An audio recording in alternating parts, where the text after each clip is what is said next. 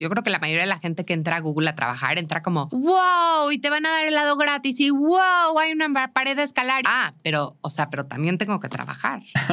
y también tengo un, un, jefe que no me cae tan bien. Shark Tank, ahí sí fue, te juro, eh, sí, un suerte. Y por otro lado, pues llevaba yo muchos años siendo mentora, claro. inversionista, ángel, etcétera. Y levanté un, un mini fondo, ¿no? Uh -huh. Ahora sí que como uno va y vende, ¿no? Se lo enseñé a cuanta persona quería darme 10 minutos de su tiempo. Y entonces es el día de reclutamiento de Colgate. Uh -huh. Y el señor Colgate está sentado y entrevistó a 15 en un día. Entonces tú tienes que pensar, al final del día, ¿cómo se va a acordar de mí? Tiene que haber algo que al final del día el entrevistador diga, ah, claro, esa era la de los la que sabía este, chiflar todas las canciones de Cricri. Mi invitada de hoy es Carla Berman. Estudió un MBA en Harvard. Tiene más de 15 años de trayectoria en el mundo de la tecnología, convirtiéndose en una experta en digital es una Shark en Shark Tank México y ha sido directora en Google México, Grupo Expansión y SoftBank. ¿Quién no quisiera tenerla de mentora y aprender todo sobre el mundo corporativo? Yo soy Juan Lombana, entré a trabajar a Google a mis 19 años. Ahora soy emprendedor, una de las 30 promesas de los negocios de Forbes, chismoso, profesional y autor del libro de marketing número uno en Amazon. Este episodio está patrocinado por Hotmart, la plataforma todo en uno para quien quiere monetizar su pasión. ¿Te ha pasado que alguien te dice, mmm, es que tú eres buenísimo para esto? Ojalá supiera tanto como tú pues ese conocimiento vale más de lo que crees. Y Hotmart es la plataforma que te ayudará a convertirlo en un producto digital y ganar dinero con él. No necesitas ninguna inversión o conocimiento en programación para crear tu primer producto y empezar a venderlo a quien quieras. Además, Hotmart tiene métodos de pago para más de 188 países y gracias a eso tus ventas serán 18% mejores que en otras plataformas dale clic al link que te dejo aquí abajo y regístrate para aprender paso a paso cómo empezar tu negocio digital con Hotmart para que comiences cuanto antes. Ahora sí, vamos a darle crán al alacrán para que Carla nos cuente cómo funciona su negocio.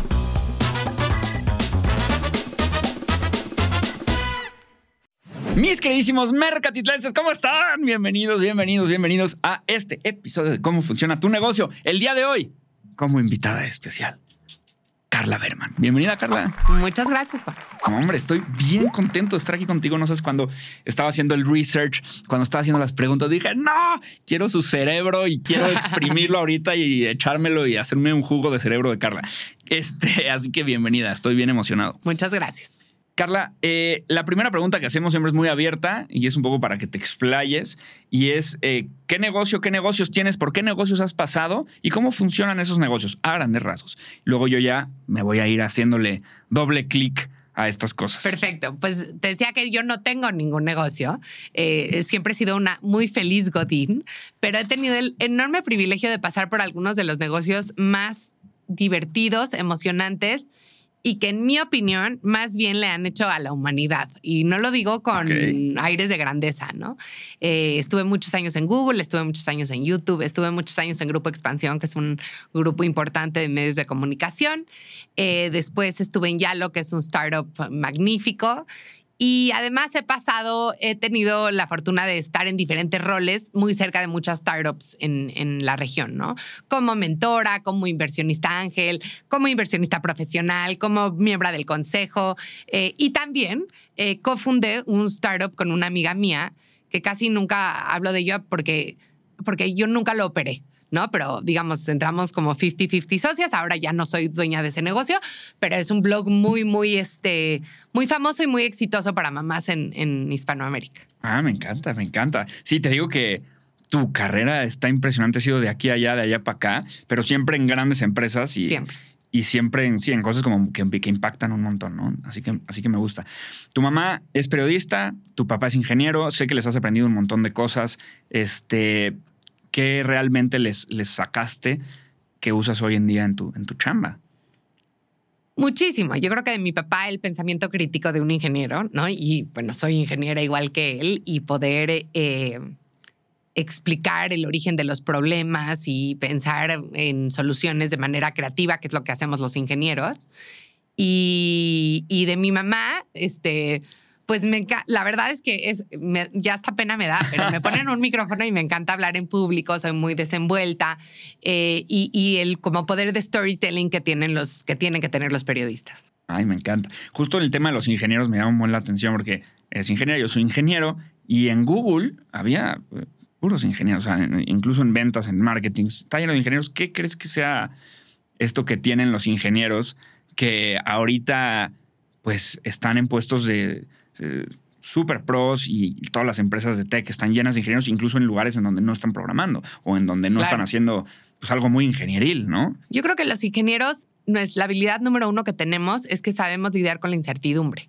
O sea, en un problema de ingeniería hay muchas variables que no todas se pueden controlar al mismo tiempo, ¿no? Si piensas en un ingeniero mecánico, pues sí, hay las leyes de la física que nunca cambian, pero a lo mejor este, no estás considerando eh, cómo la velocidad de los tiempos y movimientos van a afectar, ¿no? A lo mejor es una eh, respuesta un poco nerdy. Me gusta, me gusta. Pero eh, es una disciplina que creo que muchas veces la respuesta es depende.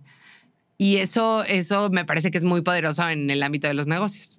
Ah, mira, la verdad es que este, muchas veces cuando diseño las, eso es un mal que yo creo que tengo, cuando diseño las entrevistas siempre me hago en la cabeza la pregunta y y, voy viendo en dónde, por dónde la vas a responder o la va a responder el invitado, ¿no? Lo cual es terrible porque pues nunca van por ahí, o bueno, la mayoría de las veces yo normalmente diría, pues un ingeniero por cuadrado, por sistemático, pero es verdad, ¿no? El manejo de las diferentes variables, las que conoces y luego las que no conoces, en los negocios te sirve un montón. Porque Sí, o sea, si yo te digo X más 3 igual a Y, ¿cuánto vale X? Sí, sí. Pues depende, ¿no? De cuánto vale Y.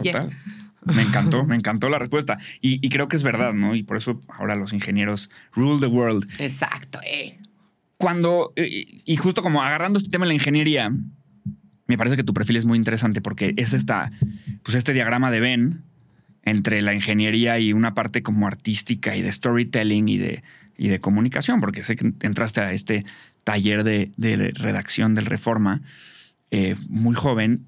¿Qué, ¿Qué, aprendiste en ese taller y qué te quedó grabado que estés usando y que creas que sí, como que es extrapolable al resto de tu vida? Que una frase que tiene más de 20 palabras o son dos frases o tiene demasiada paja. Ah, ok. Yo creo que ese es el aprendizaje más importante que aprendí. Y luego entraste al Reforma, ¿no? Sí, fui reportera un año de la sección del Estado de México, del municipio de Whisky Lucan. ¿Y qué? ¿Cómo funcionaba? O sea, ibas, te, pagaban un sueldo y tú ibas por, o te pagaban por reportaje. No, no. no, no. sé si siga funcionando, pero yo era reportera de planta, lo cual quería decir que yo todos los días tenía que trabajar. Entonces, todos los días, como a las 11 de la noche, tenía que hablar, imagínate, de prehistory, tenía que hablar a la redacción y me contestaba alguien que estaba de guardia y decía, hola, habla Carla Berman de la sección Estado, ¿me puedes dar mi orden para mañana?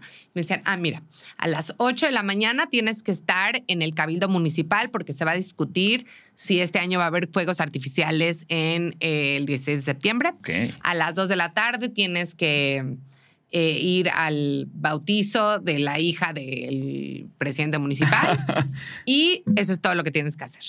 Y entonces ya, entonces yo iba y también al día siguiente, esa era dos de las cosas que tenía que hacer y luego tenía que entrar a una llamada donde yo tenía que pichar mis historias. O sea, tenía parte de que me las asignaban y otras pues uno como reportero tiene que, vender historias, ¿no? Entonces yo decía, no, fíjate que me acabo de enterar que están reconvirtiendo un eh, ex en, ahí en Tecamachalco, en uno, lo van a tirar y van a construir 37 millones de departamentos y los vecinos están súper enojados y entonces creo que hay una gran historia ahí. Entonces ya me decía el editor, no, no, está pésima, pasa todos los días, no te preocupes. o, órale, ve, investiga más, tráenos más y ya vemos si le seguimos. Eh, entonces, eh, fue un trabajo fascinante. La verdad es que conocemos bien poco de cómo funciona la política municipal en nuestro país y es importantísima. Eh, es aterradora un poco también. pero fue, fue fascinante. Me divertí como enana. Ok. ¿Y, ¿Y cómo te sirve eso para los negocios? Porque hoy se habla muchísimo de storytelling y que es pues casi este misticismo, ¿no? Como que los storytellers, ¿no? Y, las marcas que hacen storytelling las, y las marcas personales también. Y, cuando pichas un negocio y cuando das una conferencia. Pero yo sí veo que el storytelling es más un término eh, pues, mitológico. Es un buen storytelling. El, es un inception de storytelling, exactamente. Que un set de pasos. Y eso es lo que te quiero preguntar. O sea, ¿cuál es este set de pasos para hacer una buena comunicación que hayas aprendido ahí, para hacer un buen storytelling detrás de algo a lo mejor, pues sí, medio banal como el bautizo de la hija del presidente municipal? Bueno, en, periodismo siempre eh, se, se, habla de cuál es la nota. O sea, cuando tú vas y le cuentas a tu editor, dices, sí, pero ¿cuál es la nota? O sea, no, no, le puedes contar, mira, fui y entonces este, eh, la iglesia fue la iglesia de Santo Domingo, la señora iba vestida de rosa, el cura era el padrino. ¿Cuál es la nota? O sea, nada de eso es interesante para nada. Que, que chistosamente, siento que los skills que aprendí en Reforma luego los refuercé muchísimo cuando trabajé en McKinsey. En McKinsey, los buenos consultores siempre te dicen cuál es el so what. O sea, no me vomites datos aquí en un, chart de PowerPoint. Dime, ¿y a mí qué? ¿No? Que básicamente, ¿cuál es la nota? ¿Cuál es el so what? Lo que quiere decir es, ¿y a mí qué? ¿Por qué para mí es relevante todo esto que tú me estás contando? Yo creo que si tú logras darle en el clavo a eso, tienes una gran habilidad de storytelling. Ok, el so what me gusta. so what. Me gusta. Eh, precisamente McKinsey entras como business analyst.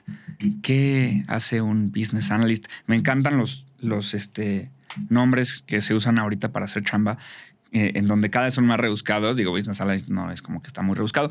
Creo que se explica solo, pero, pero sí, ya tienes que preguntar como, ¿y eso que, que pone ahí King of the Jungle in the Forest, in the Everywhere, Data Storyteller? ¿Qué es? ¿Qué es un Business Analyst? ¿Qué hacías ahí? Este, ¿Cómo entraste a McKinsey? Un analista en una firma de consultoría prestigiosa lo que hace es eh, todo los fundamentales del análisis para que los, los puestos más elevados lleguen a un insight y puedan hacer una recomendación. Estoy súper simplificando. Pero imagínate que, por ejemplo, nosotros teníamos un cliente que era una universidad muy prestigiosa en Estados Unidos y quería traer un programa a México. Y entonces tenía que entender cómo era el landscape universitario en México. Y entonces yo tenía que agarrar los anuarios de la ANUYES, creo que se llamaba, que era la asociación de.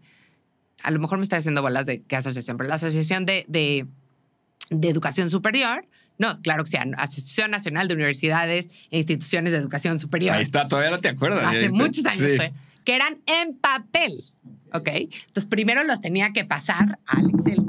¿No? Ingeniería Industrial en 2004 en el estado de Campeche, 73 alumnos. Ok. 70 mujeres, hombres, 3 mujeres. Entonces, toda la base de datos. Y luego tenía que encontrar en esta pila de datos un so what. Ok.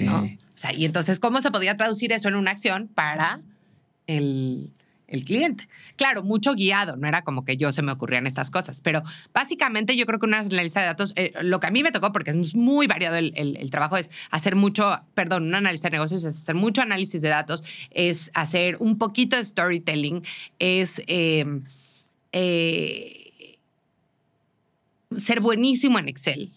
Ok y poder extraer ciertos insights de pilas y pilas y pilas de datos y cruzar a lo mejor fuentes de datos que no, no es muy obvio que se deberían de cruzar.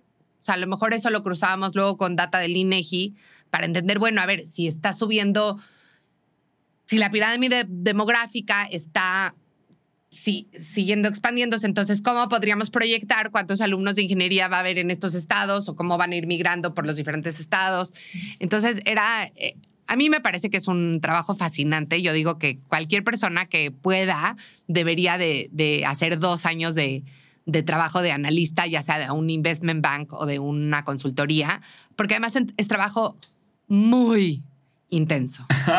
O sea. Sobre todo todas las consultoras, ¿no? Ahí se, Yo creo que los investment bankers hasta más. También, quién sabe. Pero, pero la verdad es que a esa edad lo que yo pienso es, pues, pues la alternativa es irte a tu casa a ver Netflix, ¿no?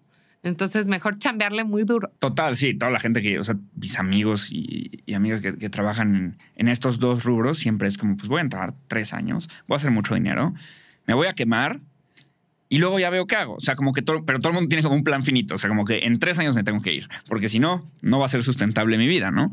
Eh, pero al, pero ¿Qué ha cambiado? Eh? Creo que ahora es, la verdad, mucho más orientado a, a que la gente tenga una vida muy plena. O sea, en mi época no había casi mujeres, ahora hay muchas mujeres, hay muchas mujeres mamás que han llegado a ser socias. O sea, sí ha cambiado muchísimo, pero igual es un trabajo intenso. Totalmente. Intenso, bien. Sí, intenso bien, aprendes un montón. A ver, la gente se está matando por entrar ahí, ¿no? O sea, entrar a McKinsey y entrar a cualquiera de las Big Four. Y yo creo que sobre todo McKinsey, la verdad.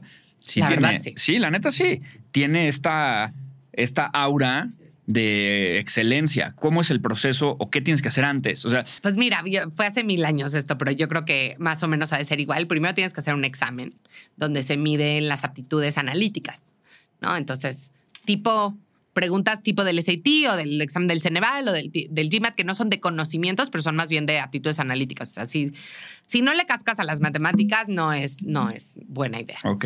Eh, y después de eso tienes varias entrevistas que son muy famosas, que creo que han cambiado, pero básicamente los dos tipos de entrevistas que hay o que habían en, en esa época eran market sizing, que es esta típica entrevista que te dicen, a mí la que me hicieron fue cuántas eh, pollos vivos hay en México, Me ¿no? encanta. Este, o cuántos desodorantes se venden en México, o cuántas personas pasan todos los días enfrente del arco de, del, del Monumento a la Revolución, Ajá. ¿me entiendes?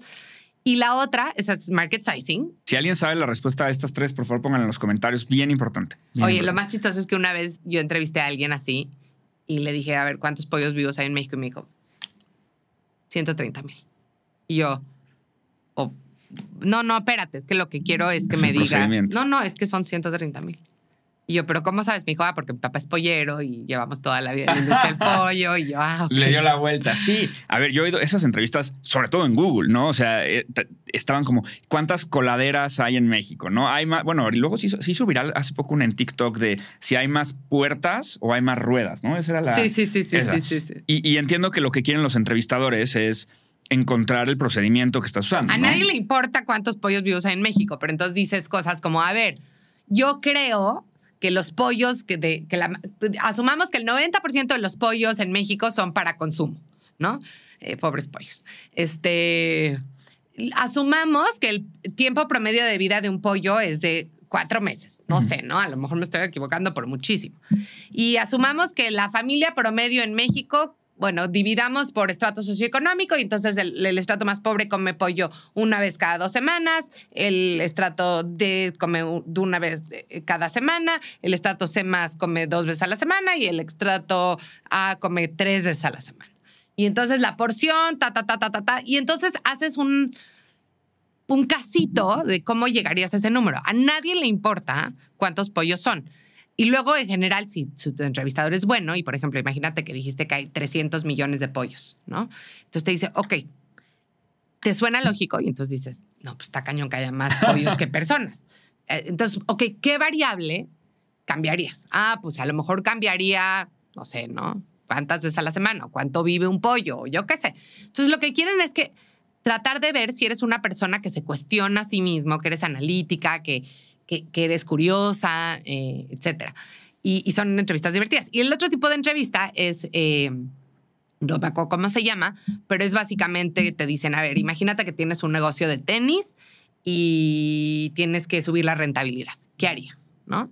Y entonces, pues hay básicamente dos maneras en la vida de subir la rentabilidad. Este, no hay más, ¿no? O subes los ingresos o bajas los costos. That's it. Y entonces lo que quieren es que entiendas cuáles son las palancas diferentes de eso. Entonces dices, ah, pues voy a subir los ingresos mediante hacer una alianza con Shakira que use mis tenis. Pero pues eso te va a subir los costos también. Bueno, y entonces o voy a subir el margen bruto a través de eh, hacer un programa de, ¿cómo se dice? De recaudación de tenis viejos y entonces voy a reciclar todo el material y, y entonces eso creo que me va a subir el margen en tanto por ciento. O sea, pero lo que quieren es, es ver qué tan analítico eres. ¿no? Que creo que es un skill muy importante para muchas cosas, para consultoría es vital. Totalmente.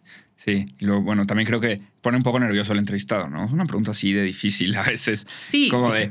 Eso es lo, lo- lo único que yo vería como de. Le acabas de preguntar cuántas coladeras. Pobre güey, seguro piensa que quieres ¿no? Que, que le digas 175 mil. Sí, pero no, porque yo creo que si hiciste tres minutos de research en, en- Sí. antes de llegar a la entrevista, sabes que eso no es lo que está buscando. Y ahora, además, hay miles de guías. Digo, eso no Sí. existía en mi época, ¿no? De cómo prepararte para una entrevista de consultoría y así, pero, Totalmente. pero son buenas, son buenas, son divertidas. son como acertijos. Exacto, son como acertijos.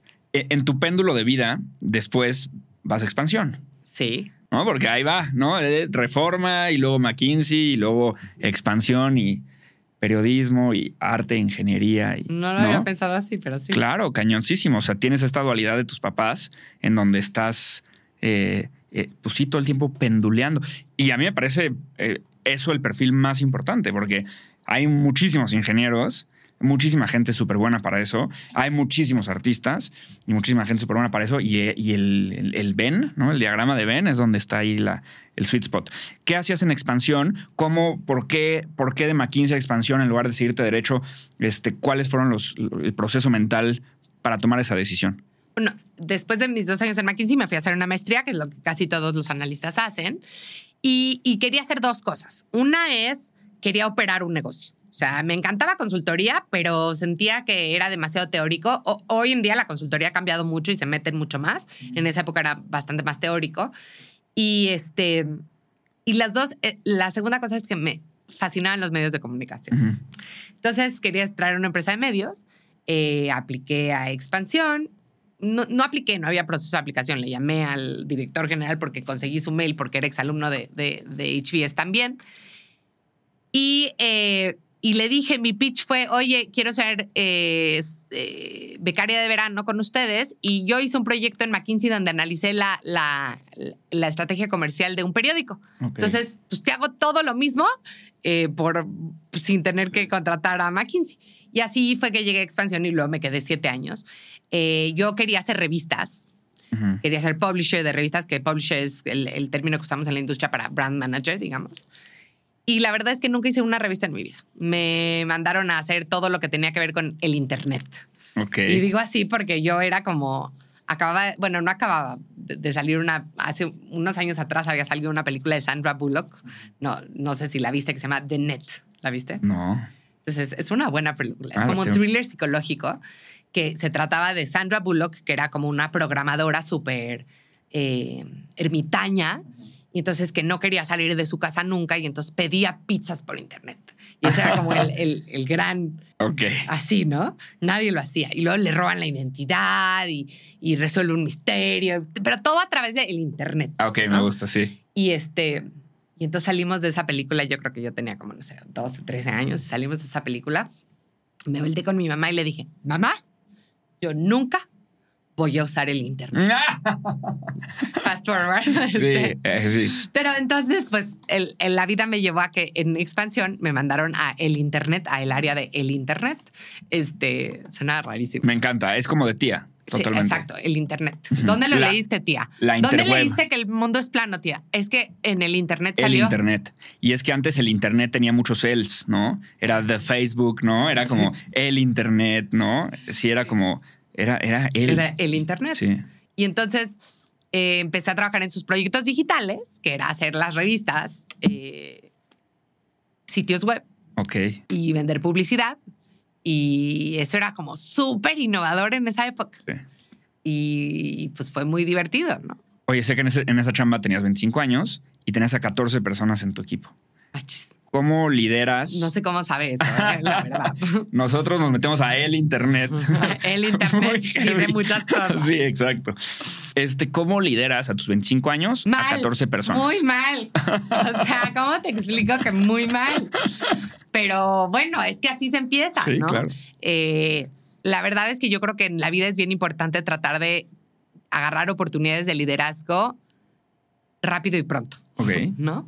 Este, y pues sí, todos, todos eran más grandes que yo, eh, todos llevan más tiempo en el negocio y, y fue muy difícil, pero pues poco a poco uno va aprendiendo, ¿no? Este, y te vas ganando la confianza. Yo creo que en esa época a mí lo que más me sirvió es arremangarme las mangas muchísimo y como que sentarme y decir, a ver, vengo yo a aprender de ti. Lo cual mucha gente no le caía muy en gracia porque era como, ¿y por qué si tú eres mi jefa y ganas más que yo, tú vas a aprender de mí? Pero mira, este, poco a poco uno va empujando. Yo tenía una persona que reportaba a mí que nunca me quiso. Este y me hacía jaladas. O sea, es la única vez en mi vida que he tenido como situaciones así feas en la oficina. Ya sabes, convocaba juntas en las que yo no estaba, me sacaba de los invites. ¿Pero era de tu equipo? Era de mi equipo, pero a ella le habían dicho que me reportaba a mí, pero también a mi jefe. Como que todo el mundo tenía miedo de que cómo iba a reaccionar. Había una zona gris ahí en donde... Sí. Y, y sí, sí así de, de, de, Mean Girls type shit. Este... Y yo, o sea, pasaba aceite, ¿no? Y al final esa, esa asignatura primera duró como año, como un año. Y el último día, me acuerdo perfecto que vino y me dijo, la verdad te quiero decir que te respeto mucho porque, porque aguantaste vara. Y yo, sí, o sea, ¿qué, te pasa? Pero pues sí, o sea, la verdad es que creo que pues aprendiendo, ¿no? Hay compañías que son mucho más buenas en enseñarle a los managers a ser managers, hay otras que no, que te lanzan al ruedo y yo creo que la combinación de las dos es lo que funciona. ¿Y si sentías que la edad era un tema? O sea, como que, la, o, la experiencia. Pues la yo, experiencia no sé, yo sentía que sí porque era jovencita, pero además me veía muy chiquita, según yo, este, y era como muy flaquita y hablaba así o sigo hablando así, ¿no? y este, y, y yo me sentía muy self-conscious. Ok. Y, creo que ahí, a ver, es la importancia de las jerarquías en las organizaciones, ¿no? Porque luego también se puso muy de moda que no hay jerarquía y eh, esto es Montessori, uh, todo el mundo haga lo que quiera. Y luego estas cosas afectan a quién le reporta a quién y no y pasan estas maldades. Bueno, Google famosamente hizo un experimento donde dijeron, pues no necesitamos jefes y todo el mundo aquí es inteligente y automotivado para que necesitamos jefes. Y quitaron todos los roles de managers y creo que eso duró como dos meses y se dieron cuenta que era un desastre. Pero, pero sí, o sea, la verdad es que la única manera de aprender a ser mamá es siendo mamá, la única manera de aprender a ser manager es siendo manager y claro, bueno, está bueno que te leas los libros y te vayas a los cursos y todo, pero al final... Nada como la experiencia. Nada como la experiencia. 100%. Ahora que mencionaste Google, parece que me está, Carla me está, leyó ya las preguntas, me estás haciendo los puentes tú solita, lo cual está maravilloso. Este, Google. Después de expansión, entras a Google, ahí nos conocimos, bueno, mucho tiempo después de que entraste. Eh, yo me acuerdo que, que, que, me buleaban un poco porque me decían, ah, es tu primer trabajo Google, tú no sabes lo que es el mundo real, ¿no? Todo el mundo decía así como, estamos spoiled. Este, había un cuate que se llamaba Diego también, que también fue su primera chamba, y me acuerdo bien que vea algunos que eran su primera chamba. Y nos buleaban, o sea, no nos buleaban, nos decían como, güey, esto no es la vida real. O sea, esto que estás viviendo, Hagen Dazs en la esquina, y te acuerdas además la primera oficina con la trajinera, y está padrísimo. Divino. Sí, muy, muy bonito. Y, y nos decían eso. ¿Tú sí sentiste como un cambio de, de trabajar en todas las anteriores de repente Google? Lo que pasa es que en algunas cosas sí, o sea, Google sí cuida muchísimo a su gente en algunas cosas, pero yo venía de lugares también muy, muy buenos. Entonces a mí me pasó un poquito al revés. Yo creo que la mayoría de la gente que entra a Google a trabajar entra como, wow, y te van a dar helado gratis, y wow, hay una pared de escalar, y wow, el gimnasio es gratis, y wow, te vienen a cortar el pelo y a hacer manicure, ya sabes. Y creo que si es tu primer trabajo, sí es muy apantallador. Y yo creo que es un shock cuando entras y luego dices, ah, pero, o sea, pero también tengo que trabajar. y también tengo un, jefe que no me cae tan bien. Y también hay cosas que son de hiper, hiper, mega hueva, ¿no? A mí me pasó al revés. O sea, yo como que entré y dije, ah, pues está bonito que el techo sea de colores y qué padre que haya regaderas, pero pues yo tengo regadera en mi casa y me puedo comprar mis snacks, ¿no? O sea, puedo pedir un no sé si ya había Rappi en esa época, pero puedo hablar al sushito a pedir un sushi si se me antoja un sushi. Y entonces para mí esa, esa como decepción que tiene mucha gente de trabajar en Google de, ay, pero o sea, pero sí hay que trabajar. Sí, hay que mandar mails, ¿no? sí. qué hueva, hay un chorro de mails, ¿no? A mí fue al revés, como que yo me fui enamorando mucho de, de lo que es Google, ¿no? Sí, está, claro, es que totalmente, porque también todas esas cosas vienen con un costo de exigencia total, ¿no? O sea, y al final es una empresa que tiene que hacer dinero y tienes jefes y, y no todo el mundo es brillante, ¿no? De repente. Te evalúan cada seis meses y las evaluaciones son duras y hay una curva y ¿no? Sí, totalmente. Espera, espera.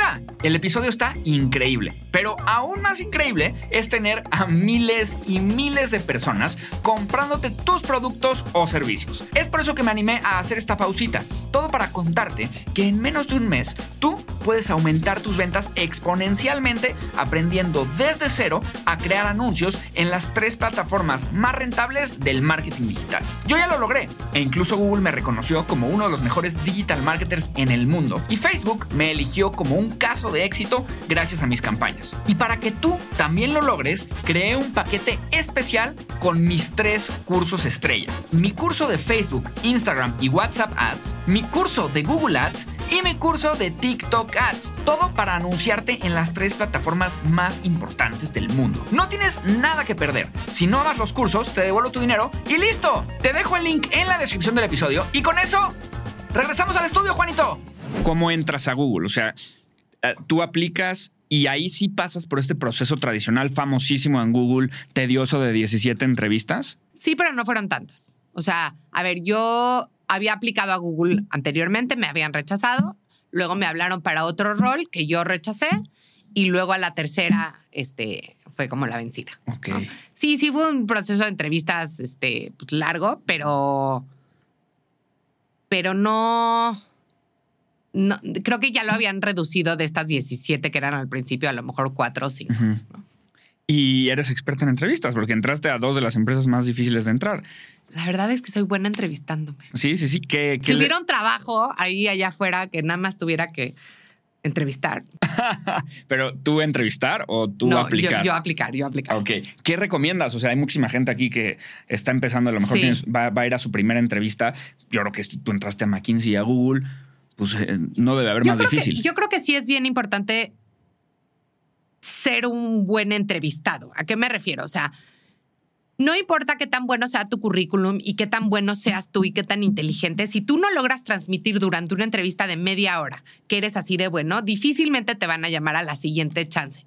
No te van a dar chance de a lo mejor ver qué tan bueno eres. Entonces, creo que, creo que no hay que minimizar qué tan importante es ser un, buen, o sea, saberte entrevistar bien para un trabajo. Y para eso yo te diría que hay varias cosas. La primera es que tienes que ser un buen, ahora sí que storyteller. Te van a preguntar, lo más seguro es que te van a preguntar cosas como, a ver, este, cuéntame de una vez que has eh, sido un buen trabajador en equipo. Cuéntame de una vez que has sido buen líder. Cuéntame de un fracaso y cómo te has levantado. Entonces, si tú desde antes piensas, a ver, probablemente me pregunten este tipo de cosas y pienses en una historia que ilustre, porque la gente de lo que nos acordamos es de las historias. Entonces dices, ah, pues voy a contarles de esta ocasión donde perdí mi beca porque eché la flojera y cómo tuve que recuperarla y ta, ta, ta, ta, ta, ta, ta. ta. Dicen que el mundo es de los contadores de historias. Entonces, es muy diferente eso a que tú llegues y digas, sí, soy muy bueno trabajando en equipo. A ver, y cuéntame de una ocasión. No, pues una vez hicimos un proyecto y estuvo bien padre. No, pues no. Cuéntame el proyecto. Eh, eh, platícamelo como si fuera yo un niño chiquito y me estuvieras contando una historia fascinante, ¿no? Eh, y, y a veces nos da pena. Por ejemplo, una, una de las cosas que yo veo que el más pena le da a la gente es hacer role-playing, Ok. ¿no? ¿Cómo se dice role-playing? Porque luego dicen que soy white roles. chica por hablar en inglés. No, no, tú Juego de roles. Eh, entonces, si te vas a ir a entrevistar a un lugar difícil, háblale a alguien que ya trabaja ahí o a, a algún primo, tío, conocido, alguien que encontraste en LinkedIn, etcétera. Y si de plano no encuentras a nadie, a tu mamá la sientas enfrente de ti y le dices que te haga las preguntas y contéstale como si ya estuvieras ahí. Es muy difícil que la gente se preste a hacer role-playing. Cuando estás, trabajas en ventas, yo no sabes cuántas veces le pedí a mi equipo, a ver, véndemelo. Ujú. No, bueno, es que le voy a enseñar. No, no, no, no, no, no, no le voy a enseñar. Véndeme. A ver, ¿qué pasó? ¿No? Y yo le hacía así. Y se reían y me decían, ya, Carla, please, ya. No, o sea, ¿cómo ya? Si eso vas a hacer ahorita con el CMO, entonces véndemelo. Entonces, juego de roles creo que es bien importante, es súper sencillo y, y la gente no lo hace suficiente. Eh, la otra es mostrarte. Hay, hay, una, hay una frase que leí en algún lado que es humildemente con confianza. O sea, nadie quiere trabajar con el todas me las sé. Sí, sí, mis ¿no? chicharrones truenan. Exacto. Pero tampoco nadie quiere trabajar con el ratoncito que dices, ay, ¿y ese pobrecito cómo va a salir de esta solo? Sí. Entonces, esta combinación entre ser humilde, que es una palabra en español muy mal entendida, ¿no? Y confianza y tener confianza en ti mismo es, es yo creo que es la combinación ganadora. Sí, me gusta. Sea, Y creo que es una parte de separar, ¿no? O sea, yo creo que la gente luego lo junta. Una cosa es como, como soy como persona, mi personalidad y qué tan agradable soy con la gente. Y otra, pero muy diferente, es mi capacidad profesional, ¿no? Y luego si los juntas es como tengo que ser así, porque ser bueno en mi, en mi profesión me hace ver personalmente arrogante, ¿no? Sí. Como que siento que si los separas es más Y fácil. también yo, yo, yo antes creía que uno tenía que ser muy serio. Ujú. O sea, como serio y formal. eh, y si eres serio y formal, está bien. ¿No? O sea, tampoco, es, tampoco todos tienen que contar chistes mal. Solo yo, está reservado. No, y oye, me callé ahorita porque dijo juego de roles y yo iba a echarme rol de canela, choco rol, hay muchísimo. Les digo, malísimo. me lo guardé. Me lo guardé. Dije, no, no, no lo hagas. Se lo guardó No. hasta que ya no lo pudo ya guardar. no lo pude más. guardar. Dije, chistes, este es mi momento. Carla está haciendo todos mis puentes, venga. sí, sí, sí. Y entonces, eh, creo que siempre como piensa que, que, que de lo que vas a decir ahí va a ser memorable. Porque si un entrevistador, sobre todo en los primeros roles saliendo de la carrera, que a lo mejor estás aplicando, yo que sé, a Colgate. Y entonces es el día de reclutamiento de Colgate. Ujú. Y el señor Colgate está sentado y van entrando y saliendo, ¿no? Y entrevistó a 15 en un día. Entonces tú tienes que pensar, al final del día, ¿cómo se va a acordar de mí? Entonces, la de las botitas rojas, ¿no? No creo que sea tan buena idea, pero podría ser, ¿no? Eh, la de los chistes malos, eh, la que además era scout, la que este, sabe eh, seis idiomas, la que tocó el, se aprendió a tocar el ukelele solita. O sea, hay- tiene que haber algo que diga, que, que al final del día el entrevistador diga, ah, claro, esa era la de los, la que sabía este, chiflar todas las canciones de Cricri. No sé, ¿no? Ok, me gusta, sí, como para plantar esta parte. Muy marketer, ¿no? A Sí. la hora de, a la hora de venderte a ti mismo. ¿Qué hacías en, en- en Google? O sea, ¿cómo funcionaba tu, tu trabajo? ¿Cómo funcionaba vender spots en YouTube en esta intersección de, de- de pareciera que parece que es una, un spot de la tele tradicional, pero en realidad no, porque es en the internet. Eh, ¿Cómo, cómo y era? es skippable. Ujú.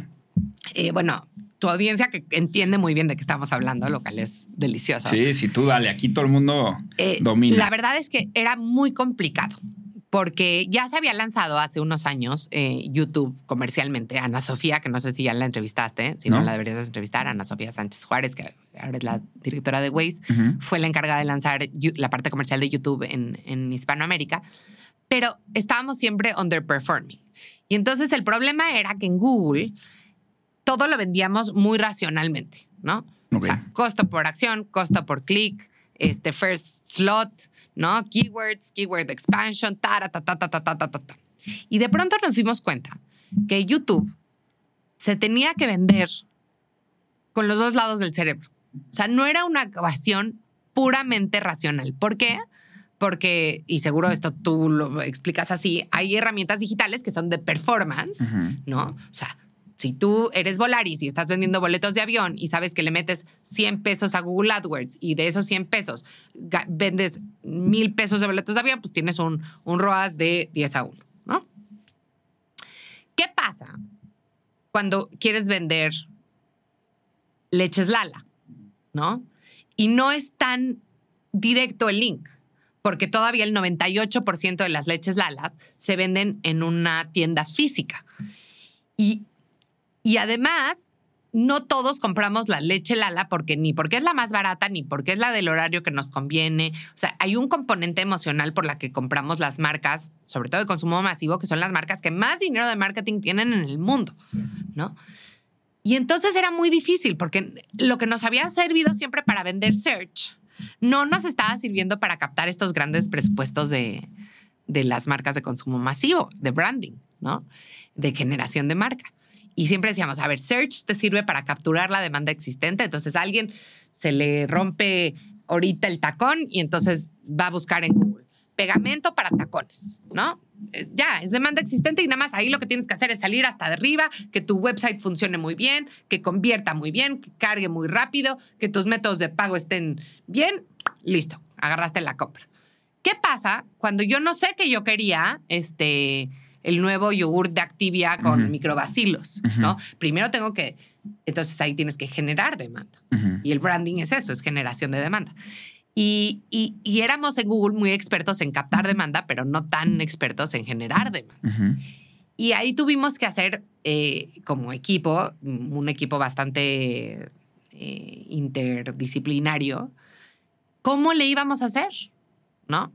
Porque aparte estamos en un país donde la tele funciona todavía muy bien. Y quien diga que no, este, que, que me explique el fenómeno de la casa de los famosos. Sí. O sea, es impresionante. Este, el otro día vi un TikTok de, de Paco de Miguel que decía, ¿qué es eso de la casa de los famosos? O sea, es que yo no veo tele, pero ¿qué es? Ajá. ¿Qué? O sea, que todo el mundo te dice Sí, eso. es ¿no? broma. Obviamente todo el mundo sabe. Sí, todo el sí. mundo sabe. Entonces, la tele es un medio altamente eficiente y efectivo en México eh, para llegar hasta el último rincón de, eh, de este país. Entonces, ¿cómo competías contra eso? Y entonces al principio competíamos muy de, no, mira, pero es que fíjate, el costo por impacto está... y no sé qué, y se- me acuerdo perfecto, te voy a contar una anécdota. Un día voy con uno de los grandes marketers de este país, así que manejaba una de las marcas más grandes, a hacerle, era la época de negociaciones con tele, ¿no? De cerveza. Y voy y le platico todo mi, toda mi narrativa impresionante, número tras número tras número. YouTube alcanza más 18 a 34 que cualquier canal, eh, eh, canal de tele ¿Te abierta o tele de? Me acuerdo perfecto, ¿no? Este, el costo por impacto puede ser hasta 60% menor, ta, ta, ta, ta, ta, escupiéndole toda la data que nos habíamos tardado meses en hacer, que todas tenían unos pies de página así de gruesos porque eran todas las fuentes y las metodologías y ta, ta, ta. No, sí, sí, sí, sí, sí. Y acabamos la junta y yo dije, ya, ya estuvo. O sea, ahorita le va a hablar a Televisa a decirle, maestros, gracias por su colaboración en nuestra vida, pero este año el 50% de su budget se lo va a dar a Carlita y YouTube, porque ahora sí, la verdad, vino armada hasta los dientes, ¿no? Me dice, vamos a comer. Le digo, perfecto. Entonces vamos a comer ahí a un restaurantito al lado. Y ya, chacoteando, no sé qué. Me dice, no, pero ¿sabes qué está impresionante? Este. Ay, se me acaba de olvidar cómo se llama el programa. El de gigantes, ¿cómo se llama? ¿Gigantes? El de los niños que cantaban, ¿te acuerdas? Ah, este, cantando por un sueño, pequeños, Pequeños gigantes. gigantes. Para el año que entra es Pequeños Gigantes. Yo lo voy a meter durísimo porque no sé qué, y porque además tuvimos que hacer todo un caso de por qué una marca de cerveza iba a estar en un, en Programa un de niños. programa de niños, pero vimos que bla, bla, bla, y familiar, y Galilea, ta, ta, ta, ta, ta, ta. Y yo, te juro, así comía.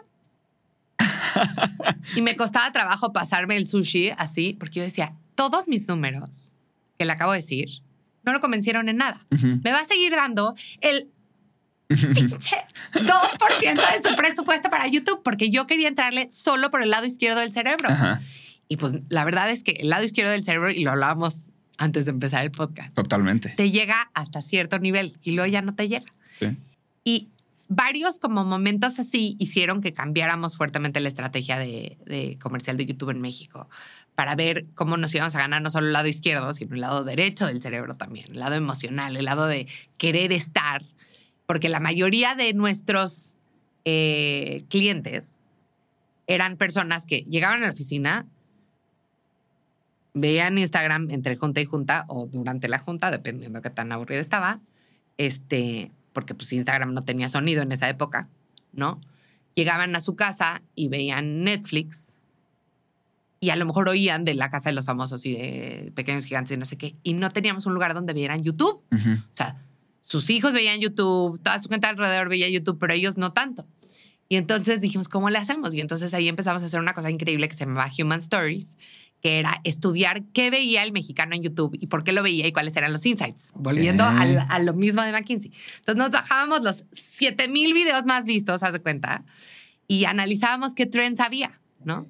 Y fue un equipo súper, o sea, increíble, multidisciplinario, eh, un proyecto espectacular. Y ahí fue cuando de pronto no solo les íbamos a escupir los datos, que eran súper importantes, pero también les decíamos cosas memorables, como lo de la entrevista, como por ejemplo, que en México, ¿cuándo crees que son los momentos del año donde más se streamean eh, reproducciones de Cielito Lindo?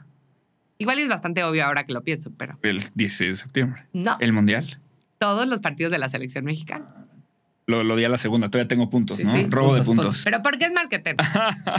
Pero cosas sí, súper, tiene súper sentido, tiene interesantes. sentido, claro. Y, y cómo es el proceso. O sea, siento que tú has vivido muchísimo tiempo tratando de empujar y la venta de algo pues innovador y que te has topado con un millón y medio de marketers y de gente y de decision makers que no ven el upside de internet. Ahorita ya es muchísimo más fácil, ¿no? Pero cómo Ahorita ya convences? meten a la cárcel a cualquier marketer que diga que no cree en el Internet, pero a mí me tocó muchos CMOs que me decían, yo no creo en eso. Ajá, o sea, es lo que te quiero decir. O sea, ¿cómo, ¿cuál era tu proceso tal cual para convencer a un, como yo siempre digo, un emprendesaurio? Este, bueno, hay unos que son empresarios y otros que no son, que son gerentesaurio, ¿no?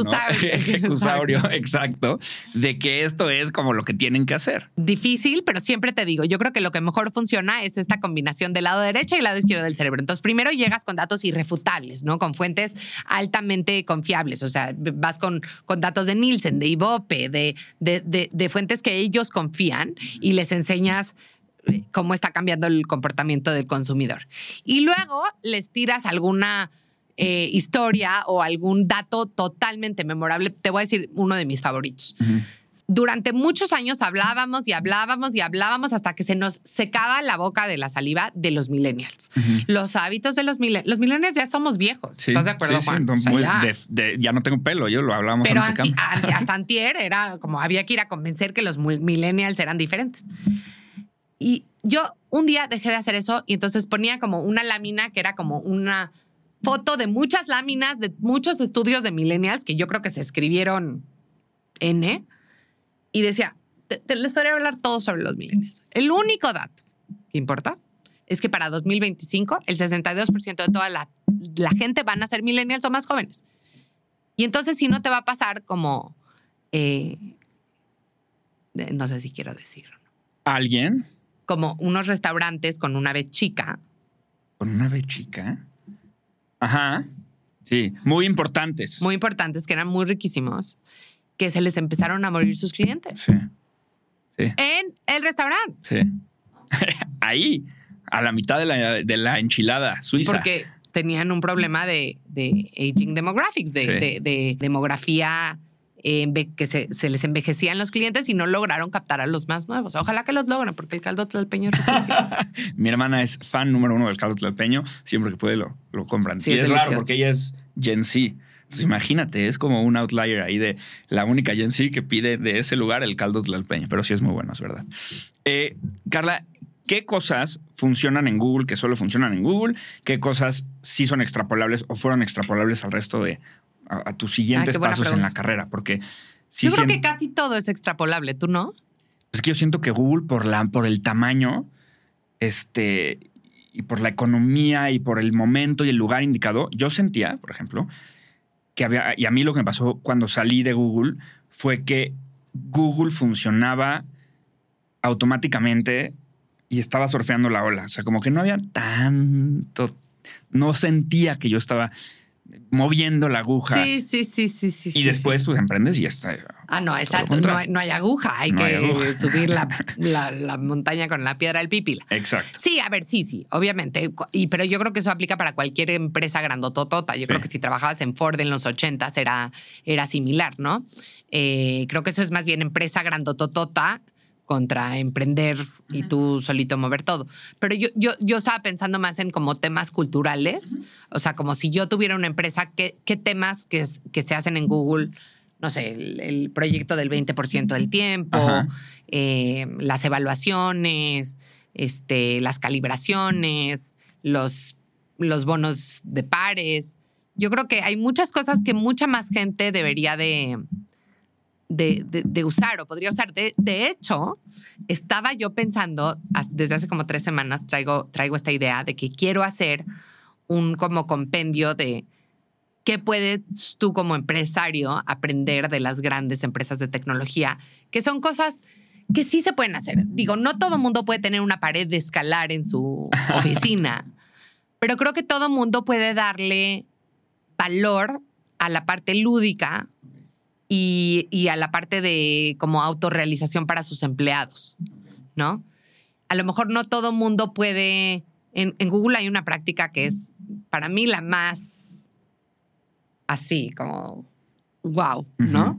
Que se llaman bonos de pares, ¿no? Entonces, una vez al trimestre, cualquier empleado de Google, así haya salido en la universidad ayer, este, puede no es obligatorio, pero puede dar hasta tres bonos a pares. ¿Qué quiere decir? Que no, no, no le puedes dar un bono a tu subalterno ni a tu jefe, pero sí a Juan, el de marketing, que me ayudó con esta iniciativa y que la verdad no tenía que hacerlo, o sí tenía que hacerlo, pero lo hizo mil veces mejor. Y entonces mandas un bono y su jefe lo tiene que aprobar para que no sea chanchullo.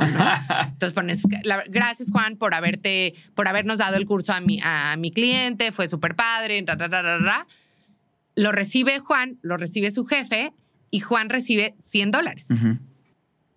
¿No? Entonces imagínate, 300 dólares multiplicados por todos los empleados que hay en Google, pues es una cantidad de dinero brutal. No sé si todo el mundo use sus, sus bonos de pares. Entonces, no, no todo el mundo puede a lo mejor regalar así dinero, pero esa práctica de, de, cultura de reconocimiento, que no solo viene del jefe, porque eh, siempre esperamos que el jefe sea el que nos reconoce, pero aquí como que todos somos responsables de celebrar y reconocer a los demás, me parece que es valiosísima y que se puede implementar, a lo mejor no con 100 dólares, pero dices, el que más peer bonus reciba, este, se gana una cena gratis esta semana en un restaurante que le guste, ¿no?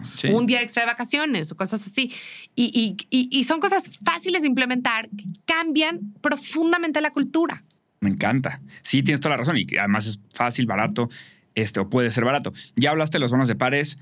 Quiero hacerle doble clic a el modelo de medición y de reviews y de OKRs, cómo funcionaba, y el 20% Project, que también es interesante. Sí. A ver, el modelo de, de, revisión de OKRs, OKRs por sus siglas en inglés es objetivos y key results o eh, resultados claves.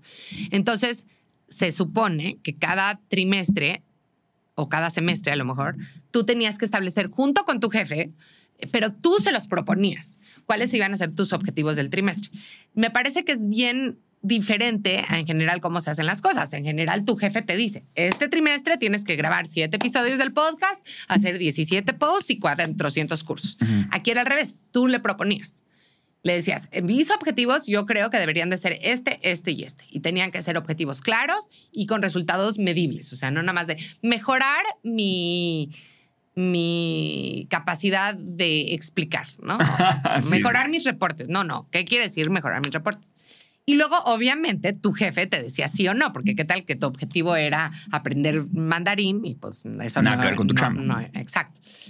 Entonces se iban cascadeando los objetivos y se supone que tu objetivo tenía que abonar al objetivo de tu área, al objetivo de tu vicepresidencia, de tu región, de global, ¿no?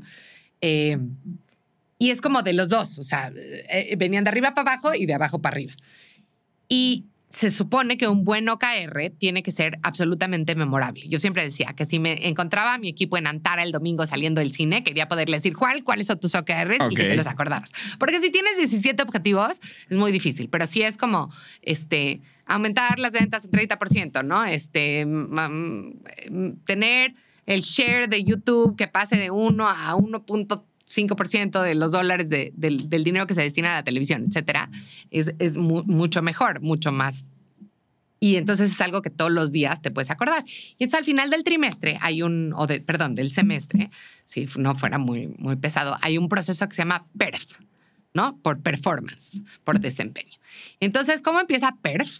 Primero empieza que tú tienes que autoevaluarte. Que es un trabajo que hacemos muy poco y que siempre le pasamos de vuelta la responsabilidad al jefe. Tú dime cómo voy. Tú dime cuándo voy a estar listo para una promoción. No, no, tú dime nada. tú dime a mí. Entonces te tenías que sentar y escribir tu perf, donde decías, a ver, en este objetivo lo hice bien por esto y por esto y por esto, y no lo hice bien por esto y por esto y por esto. Y ya que hiciste una autorreflexión, que no solo la pensaste, sino que la escribiste, la convertiste con tu jefe, entonces ya podías decir con más herramientas cuánto creo que me merezco de calificación. Tu jefe lo leía y tenías también... Eh, tú te autoevaluabas, luego le podías pedir a algunos pares que te evaluaran. Entonces, oye, Juan, ¿te acuerdas que trabajamos juntos en el programa de cómo hacer que más empresas pequeñas se unieran a YouTube? Sí, puedes eh, mandarme un, una evaluación de eso. Entonces, Igual, tú me evaluabas no solo en mis objetivos, sino en las competencias que eran importantes para Google. ¿Qué tan Google eres? Ahorita podemos hablar de Google si quieres. Este, ¿qué, tan, ¿Qué tan bien resolvías problemas? ¿Qué tanto liderazgo tenías? ¿Qué tanta presencia? Em, y ya después, con toda esa información, tu jefe se supone que tiene una versión un poco, una visión un poco menos sesgada de cuál es el trabajo que tú haces. Porque además, cuando son organizaciones muy chatas, pues es difícil que tu jefe sepa exacto lo que haces todos los días. Pero ahí ya ve, ah, mira, esto es lo que él dice y esto es lo que dicen los otros que dice. Ahora lo que yo pienso. Y así es como al final decide tu calificación tu jefe, que el último paso es que va a una mesa, se sienta con puros managers, digamos, puros gerentes, que están evaluando a gente del mismo nivel y entonces empiezan a discutir, a ver, pero ¿quién es mejor, Carla o, Juan? No, yo creo que Carla. ¿Por qué? Ah, por esto y por esto y por esto. No, yo creo que Juan, por esto y por esto y por esto. Y es chistoso porque uno pensaría que la gente solo defiende a los de su equipo, pero no, es un proceso bastante 360. Me encanta. Y además creo que luego que ya, eh, que nosotros lo usamos aquí en Mercatitlán, le da autonomía ¿no? a la gente de cómo ejecutar. Y, creo que eso es valiosísimo en cualquier chamba y te da también mucha calidad de vida porque es menos micromanagement, nada más te digo el objetivo y, estamos de acuerdo con eso y pues hazle como... Sí, también es un arma de doble filo. Como todo en la vida, cuando es malentendido es terrible, ¿no? Entonces sí había gente que luego te decía, es que no está en mis OKRs eso, entonces no lo voy a hacer. Es verdad. Se vuelve un sistema menos complejo y la organización no es un sistema menos complejo. Exacto. Sí, es verdad. El 20% Project. Ay, el, los proyectos de 20% son maravillosos. En Google son famosos por, porque hay como un permiso global, no solo un permiso, como un este, impulso. Incentivo, sí. Incentivo a que la gente destine el 20% de su tiempo a hacer algo que no tenga nada que ver con su trabajo. Ahora, siempre me dicen, ¿pero eso es real o no? Y yo, bueno, a ver, tienes que hacer tu trabajo al 100%. Entonces, más bien es como al 120%.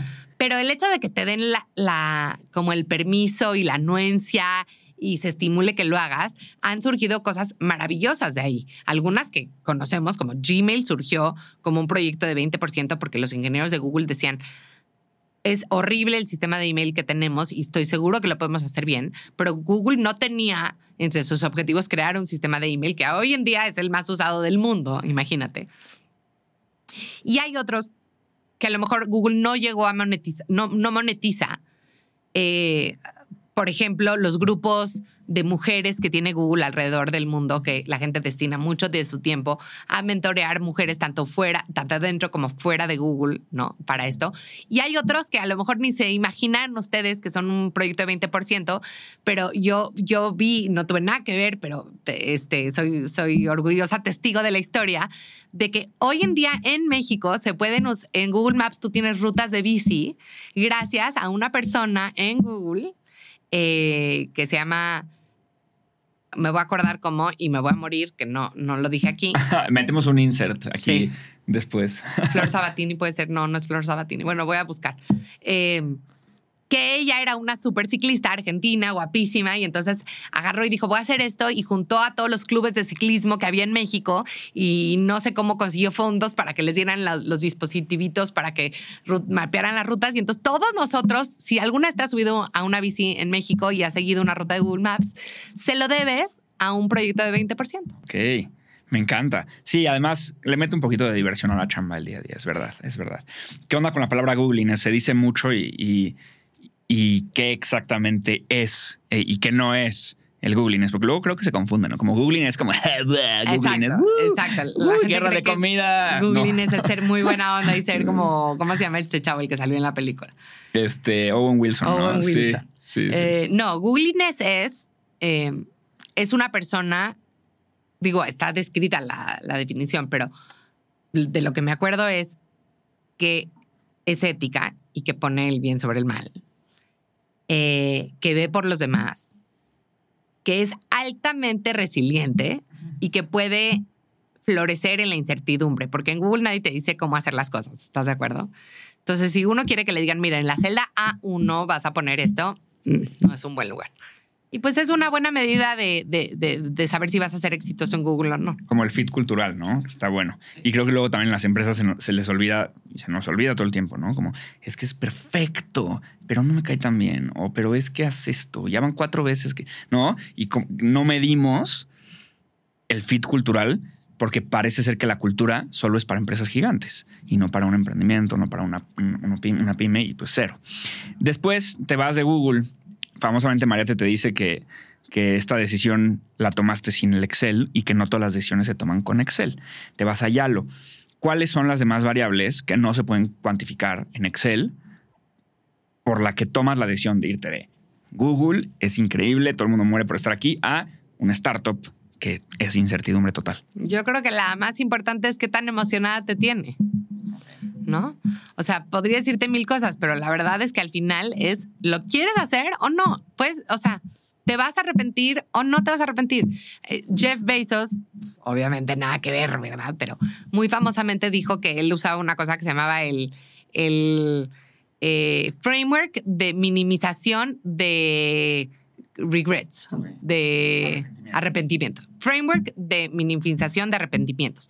Es que lo que él decía, él tenía un súper trabajo en Goldman Sachs o en una de estas así súper chubidubi y tenía esta idea de hacer Amazon. Y dijo, a ver, si no si voy y, y, me salgo y fracasa y todo, puedo volver. Pero si nunca lo hago, siempre voy a estar con este remordimiento de no haberlo hecho. Entonces, lo que quiero minimizar es ese remordimiento de no haber hecho las cosas. Y creo que es un, es un buen framework para tomar decisiones de carrera, la verdad. Que no te arrepientas. Que pienses que después no te vas a arrepentir. Exacto. ¿Qué hace Yalo y qué hacías tú en Yalo?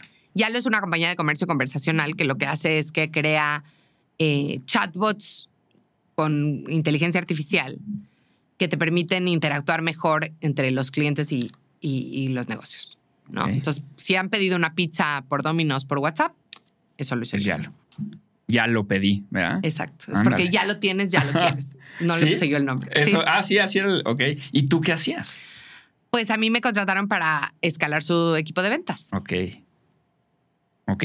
Y, supe, que después de que saliste de Yalo, este, compraste tus acciones. Obvio. ¿Cuál es ese proceso? ¿Cómo compras? ¿Qué onda con el vesting? ¿Cómo funciona todo este tema? Este, que ya pasaste por ahí. Bueno, primero rompes el cochinito grave. Ok. Pero cuando crees mucho en una empresa, esto que decíamos de, eh, ¿cómo dijiste que era regret? Arrepentimiento. Minimización del arrepentimiento. futuro. Tú échalas en inglés, ¿eh? Aquí Ay, sí, no, ni me te critican muchísimo. No, si alguien maldita, quiero una cámara. Quiero una cámara, gente. Alguien se atreve a dejar un maldito aquí, un maldito comentario para Carla. Y los voy a bloquear. I, will, I will find you. Ah, bueno, entonces también critiquenlo. sí, exacto. Eh, ¿Cómo? Pues primero, a ver, lo que pasa es que las startups no pueden pagar lo mismo que pagan una empresa grandota. Entonces, parte de cómo atraen gran talento es con la promesa de que te dan acciones. Bueno, no la promesa, con que te dan acciones. Pero no te dan acciones, te dan opciones. Ok. Entonces, ¿qué es una opción? Eh, una opción es que te dicen, mira, yo te voy a dar un paquete de 10 acciones a un precio de un peso. ¿Ok? Yo creo que estas acciones van a valer 10 pesos más adelante. ¿Sí? Entonces, pues, si tú las compras en uno y luego las vendes en 10, pues ganas 9 pesos por cada acción. ¿Ok? Y el vesting es, eh, creo que la mejor palabra en español es un, eh, es un periodo de maduración. Ok. Entonces te dicen, entonces te voy a dar estas 10 acciones, pero van a bestear o van a madurar a lo largo de cuatro años. Si te quedas un año en la empresa, vas a tener 2.5 acciones. Si te quedas dos, van a, vas a tener cinco. Si vas a tener así, ¿no? Y si te quedas los cuatro, ya las 10 son tuyas para comprar. No te las voy a regalar, son tuyas para comprar. Es un cupón de descuento es un cupón con un súper descuento, pero igual lo tienes que comprar. Ahora, si, si, si en ese periodo, imagínate que esta empresa se vuelve pública. Entonces, tus acciones que compraste en uno automáticamente valen 10. no tienes que desembolsar dinero, simplemente te, te dan los, los, nueve pesos, ¿no? o sea, como que te porque hacen ya la matemática. y- tus acciones. porque ya las hicieron líquidas de alguna manera, ¿no? Luego tú decides si las vendes o no las vendes, pero ya están en la bolsa y las puedes hacer líquidas. Cuando, cuando estás en una startup y te sales antes de que haya un evento de liquidez, y los eventos de liquidez son típicamente o una compra por un tercero o un, un IPO, un- una oferta pública inicial, eh, pues no son líquidas las acciones. Entonces, nadie sabe realmente cuánto vale o el, el- mejor punto de referencia es el- la última evaluación que se hizo. Ujú. Y entonces tú ahí tienes que tomar una súper decisión, que es, ¿las compro pensando que van a valer mucho cuando esta empresa sea más grande? O, pues ya, pienso que igual nunca fueron mías y decido no comprarlas. La mayor parte de la gente no las compra por un chorro de razones. La primera es, pues porque si te estás yendo a una empresa, lo más seguro es que le perdiste fe, ¿no? Ok. O sea, nadie se va de una empresa ganadora si no, o sea, Sí, te sin una buena razón. Eh, la segunda es porque a lo mejor no tienen la liquidez para comprarlas, ¿no? Eh, eh, es complicado. Y la tercera porque es como, híjole, sienten como que están comprando un boleto para una rifa, pero no saben ni cuándo va a ser la rifa, ni, ni si va a ser buena rifa o no, y entonces deciden no. Muchísimo riesgo. Es mucho riesgo. Como cualquier inversión en venture capital y en startups es muchísimo riesgo y muchísimo largo plazo. Yo confiaba tanto en Yalo que decidí comprarlas. Ujú. Rompí mi cochinito, invertí gran parte de mis ahorros ahí y bueno, sigo confiando en, en, en Yalo. Yo me fui por otra razón. No me fui porque me desencanté de la empresa. Claro. ¿no? Soy, soy, soy socia, eh, orgullosa socia de la empresa, orgullosa amiga de la empresa. Y, pero es un proceso del que se habla poco. Más allá de Yalo, creo que lo interesante es que cuando te vayas a un startup a trabajar y negocies que te van a dar acciones, tienes que tomar muy en cuenta que no es, no, no es que te están regalando nada, ¿no? Vas a tenerlas que comprar. Ahora, puede ser que sea un muy buen deal. Pero luego eh, eh, me he topado con mucha gente que se enoja porque cuando se va de una startup, dicen, pero es que, y no me dieron nada por mis acciones. Eh, Pues es que no, no entendiste qué es lo que te estaban dando. Nadie te estaba dando acciones, te estaban dando la opción de comprar acciones. Claro. Totalmente. Sí, la gente piensa que me dan acciones, me dieron acciones. No, las tienes que comprar. Es un cupón. Sí. Es un cupón de descuento que a lo mejor funciona, a lo mejor y no. Al final sí le estás metiendo al riesgo con el emprendedor. Entonces está, está muy interesante y creo que tienes que hacer como muy buenos cálculos y creer mucho en la empresa para esperar ese exit y esa, o esa liquidez, ¿no? Eh, te vas de, de, de Yalo y, te vas a SoftBank. ¿Cómo te busca SoftBank? Porque otra vez el misticismo. Toda- todas tus empresas tienen esta aura de, de, eh, genialidad y excelencia. O sea, ahora SoftBank, el fondo de capital de riesgo más grande del planeta, ¿no? O sea, ultra famoso. ¿Cómo te marcan? Me imagino una llamada así como de I will find you and I will kill you. I, I will find you and I will hi- hire you, ¿no? O sea, ¿cómo no, es no, esto? no, pero te voy a contar algo que me decía un amigo de Google. Me decía, es que cuando Google te habla, y no sé qué tan vieja va a sonar esta referencia, es como cuando el presidente le habla a Jack Bauer. Ok. sí, sí, es que sí, sí. Eh, SoftBank, pues yo llevaba mucho tiempo trabajando de cerca en el ecosistema emprendedor y la verdad sí fue un momento muy interesante porque acaba de tener a mi quinta hija porque soy una aborazada y tuve cinco hijas. Y literal me acuerdo perfecto, la tenía en brazos amamantándola y en eso me escribió una persona que conocía de Google y aquí la importancia de tener un network amplio y, y, y justamente estaban buscando esta posición y pensó en mí y luego hice las entrevistas y fue un proceso cortito, eh, muy bonito, ¿no? Eh, padrísimo, ¿qué, qué, qué te puedo decir? ¿Qué hacías ahí? Porque me acuerdo que me marcaste. Ahí nos volvimos a encontrar después de muchísimo tiempo desde Google. Me dijiste, Juan, estoy en SoftBank. ¿Qué podemos hacer? Porque estoy seguro que las empresas, marketing, algo hay ahí. ¿Qué hacías? ¿Cuál era tu chamba eh, dentro de SoftBank? Bueno, yo era de las pocas personas adentro de SoftBank y en general en los fondos de capital así funciona, que no venía del mundo de las inversiones, no era banquera, no era consultora, no era este, inversionista, sino que había estado muchos años operando en empresas. Entonces sabía bien de ventas, sabía bien de marketing, sabía de los problemas reales que tienen las empresas y no solo los que se resuelven en Excel. Y entonces justamente lo que querían era alguien que ayudara a las empresas una vez que una vez que SoftBank había decidido invertir en ellas, pues en diferentes retos que tienen las empresas que son bastante comunes, ¿no? El reto de adquisición de talento, el reto de construir un equipo de ventas, el reto de, de tener un, buen engine de growth.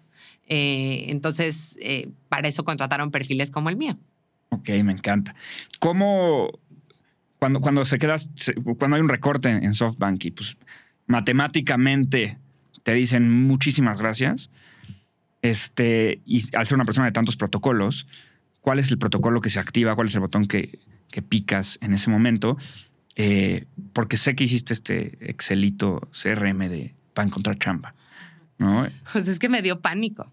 La verdad es que eso sí nunca me había pasado y no sabía cómo manejarlo y, y me dio mucha tristeza y mucha vergüenza y ya sabes, este, y pues sí, me puse a tratar de buscar chamba a como del lugar, pero, pero me di cuenta que la verdad es que hay momentos que uno no está listo para encontrar chamba. Ujú.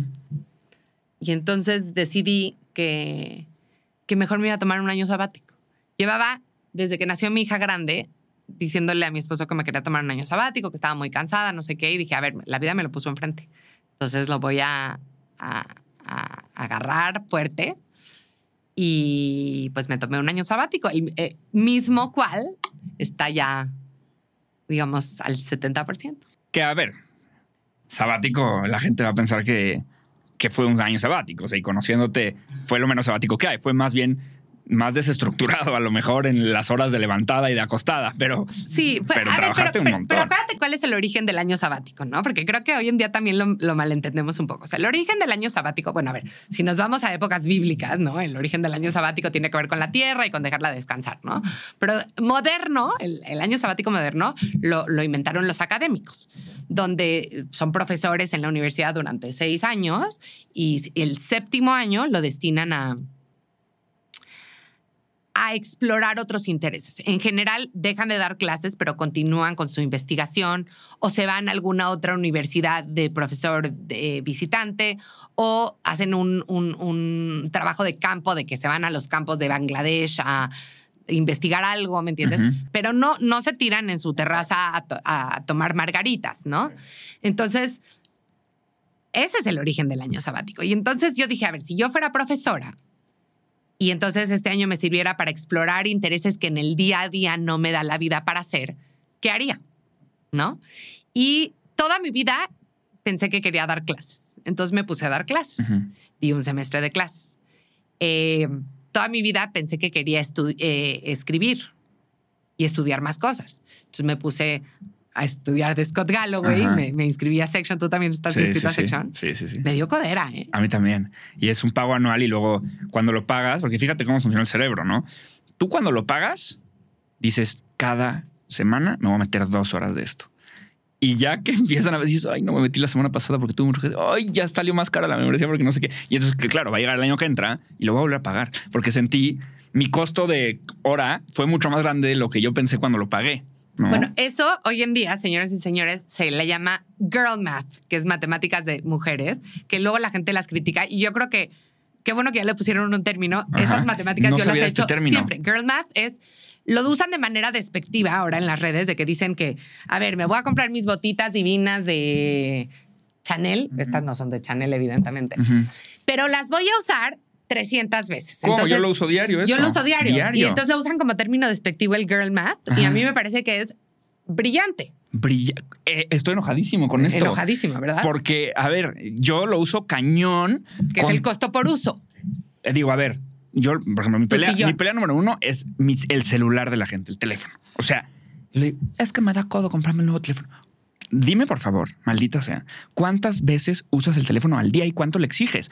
Pero, ah, no vayan a hacer El unos concierto de nuevos- Taylor el Swift. concierto de Taylor Swift, unos tenis, un no sé qué, porque ahí sí que los vas a usar tres veces al año, su- una super lana. O tu coche incluso, ¿no? Si me estás diciendo que pasas al día tu coche y tu colchón, ¿no? Por ejemplo, Tu el colchón, es otro de esos. El colchón, yo siempre digo, hay que gastarse un- una buena lana en tu colchón porque estás ocho horas ahí o en la silla de tu chamba, ¿no? Yo que siempre intento que la silla en la que me siento en mi chamba sea una muy buena silla, pero prefiero gastar en eso que gastar en los nuevos jeans súper de moda. O en una vajilla que Una nunca vajilla. vas a usar. Exacto, que es para las, Las ocasiones tres cenas. especiales. Sí, no, estoy enojadísimo. Cancelen el girl math. O, o, O embrace it, sí. Ajá, Sí, girl sí, math total. Pero bueno, esta- entonces me puse a estudiar, me puse a dar clases. Este, luego llegó la oportunidad maravillosa de Shark Tank. eh, me puse a tomármelo muy en serio el tema de Shark Tank. Y, Y me di cuenta que me gusta muchísimo, a ver, algo que ya sabía a lo mejor, pero me gusta muchísimo, eh, no sé ni cómo llamarle sin que suene como a influencer barata, pero divulgar, Ok. no sé. Sí, información. Este, y entonces estoy haciendo un poquito de redes sociales. Empujar el estoy dando, ecosistema. estoy dando conferencias y estoy también de consejera en algunas empresas y organizaciones sin fines de lucro. Eh, y me di cuenta de algo muy cañón, que es que eh, me gusta mucho tener un portafolio de actividades. O sea, porque yo siempre me, se- me reía mucho porque la gente me decía, bueno, pero aparte del trabajo y, y de tus hijas, ¿qué más haces? ¿No?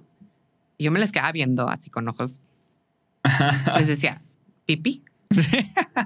Porque, o sea, ¿a qué horas hago sí, sí, sí. Y ahora que estoy haciendo muchas cosas, eh, me encanta. Y, y- y- y es difícil ahora pensar, entonces, si me vuelvo a emplear, ¿cómo, cómo puedo mantener ese cachito de otros intereses que, que me ha gustado mucho hacer? No, totalmente. Y además hiciste lo de Jeff Bezos, ¿no? O sea, bajaste la probabilidad de que te arrepientas de nunca haber sido maestra o de nunca haber divulgado en redes sociales Exacto. o de nunca haber hecho X, Y o Z, ¿no? Sí. Totalmente. Y también mi mamá siempre me decía de chica que, que, que la gente tendemos a renunciar a nuestros sueños muy rápido.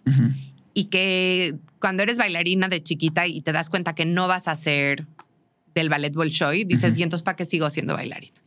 ¿No? Y, y pues sí, no todos vamos a ser Sheryl Sandberg, ¿no?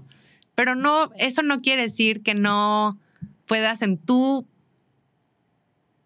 nichito Contexto. Ayudar y destacar y sobresalir y, y sentirte orgullosa del trabajo que haces. No, totalmente, totalmente de acuerdo.